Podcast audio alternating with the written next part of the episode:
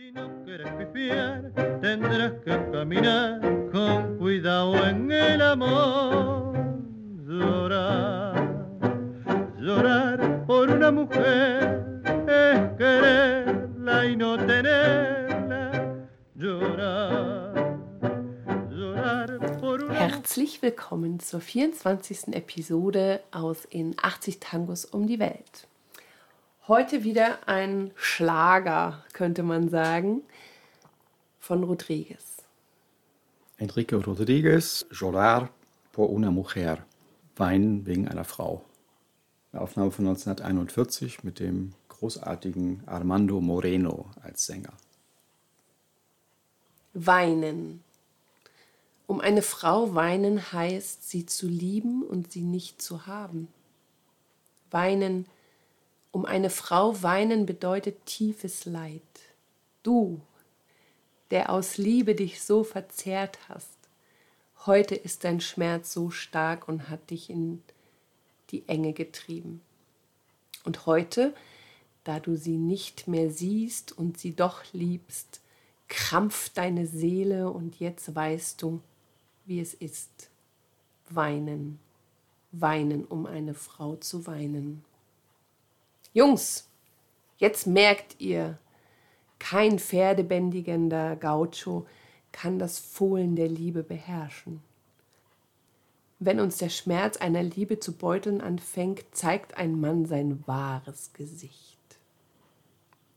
Dort verstehen wir, was dieser grausame Rückschlag ist, der uns weinen macht. Ich kenne viele, die ich nach viel Mäkelei trösten musste. Arme Männer. Der Text ist von Enrique Cadicamo, die Musik übrigens von Rodriguez selber. Und Cadicamo hatte ein breites dichterisches Werk. Der hat schon bevor er für Tangos geschrieben hat, Gedichtbände veröffentlicht.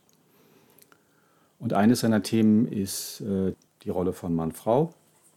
In diesem Fall hat er den, redet er den Männern ins Gewissen, die Liebe nicht auf die leichte Schulter zu nehmen. Genau.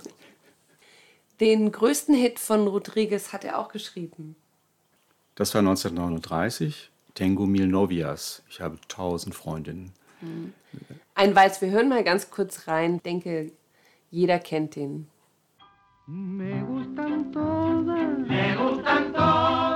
¿Qué voy a hacerle si soy picaflor? Rubias morenas. Tiene centenas. Tengo un surtido de todo color.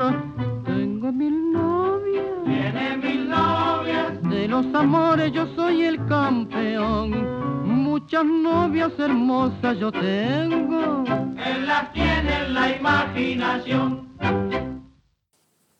Das ist ein lustiges Spottlied auf einen Typen, der mit seinen vielen Eroberungen angibt. Und man hört im Hintergrund das ganze Orchester im Chor immer das wiederholen, was der Sänger gesungen hat. Und am Schluss machen sie sich sehr über ihn lustig. Auch hier Armando Moreno am Mikrofon. Enrique Rodriguez hat nicht nur Tangos gemacht, sondern ganz viele andere Sachen und wird, finde ich, heute noch so ein bisschen nicht gewertschätzt für seine Tangos. Also viele DJs sagen, nein, Rodriguez soll man nicht in der Milonga spielen. Und ich finde es schade, weil das ist wirklich leichte, schmissige Musik, die einfach zum Tanzen animiert. Ja, das finde ich auch.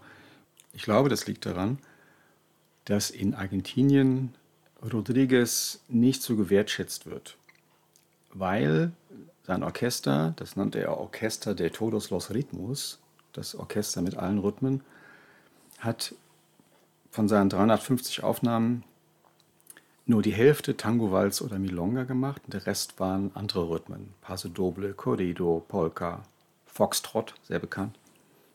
Und das hat, haben andere Orchester auch gemacht. Lomuto, Canaro, D'Arienzo. D'Arienzo hat auch Polkas gespielt. Aber denen hat man das nicht so krumm genommen. Ich kann mir nur vorstellen, dass Rodriguez eben gerade mit diesem Konzept sehr erfolgreich war. weil das war auch günstig für einen Veranstalter. Wenn er möglichst viele verschiedene Musik haben wollte, musste er nur ein Orchester engagieren und das war's. Und immerhin hat äh, Rodriguez auch im Lunapark gespielt, zum 21. Jubiläum von Odeon, bei dem er auch 34 Jahre unter Vertrag war. Und wer hat da noch gleich mitgespielt? Das war 1944. Da stand er auf der Bühne mit Miguel Caló, mit Francisco Canaro und Rodolfo Biaggi. Also der war eine große Nummer in der Zeit, Mitte der 40er. Also DJs dieser Welt spielt mehr Rodriguez. Immer schön am Anfang.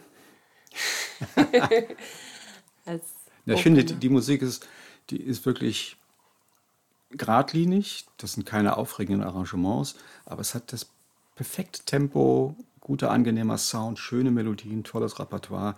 Ich mag Armando Moreno als Sänger, der hat so was Natürliches und gleichzeitig Schläfriges. Manchmal, ich finde ihn so lässig, das gefällt mir gut an ihm.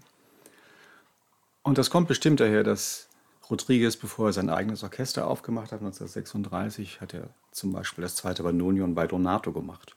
Das ist sicherlich eine gute Schule für ein populäres Orchester, für ein gutes Repertoire und vor allem für eine gestandene Bühnenshow. Mhm.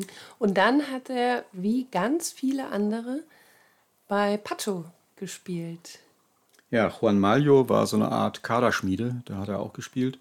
Er war bei Juan Canaro und er hat wie viele Tango-Musiker vor ihm auch sein professionelles Musikerleben in den Stummfilmkinos begonnen. Er spielte ungefähr gleich gut Klavier, Geige und Bandonion. Bandonion war das Instrument, was er in seinem Orchester gespielt hat, aber im Kino war er vor allem Pianist. Und man kannte ihn nicht nur in Buenos Aires. Das Orchester war auch sehr populär in Chile, Mexiko, Peru und vor allem Kolumbien. Das hat sich natürlich sehr in den Plattenverkäufen bemerkbar gemacht. Also in Kolumbien wurden extrem viele Platten von Rodriguez verkauft. So ist es. Ich finde die Cover von Rodriguez immer der Hammer. Die sind so 70er schon irgendwie. Ja. Nee, er war ein, ein, ein sympathischer, sehr umgänglicher Typ.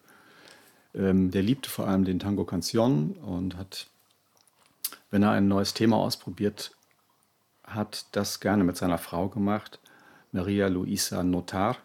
Die kannte er von ganz früher, die hat mal mit D'Arienzo gesungen in den 20er Jahren. Und er hat sie dann geheiratet und die beiden haben die neuen Themen des Orchesters ausprobiert. War ein gutes Team sozusagen. Ja, Viele Orchester haben ja ihre eigene Note, was das Ende eines Tangos betrifft. Und Rodriguez hat eine äh, sehr lustige Eigenart.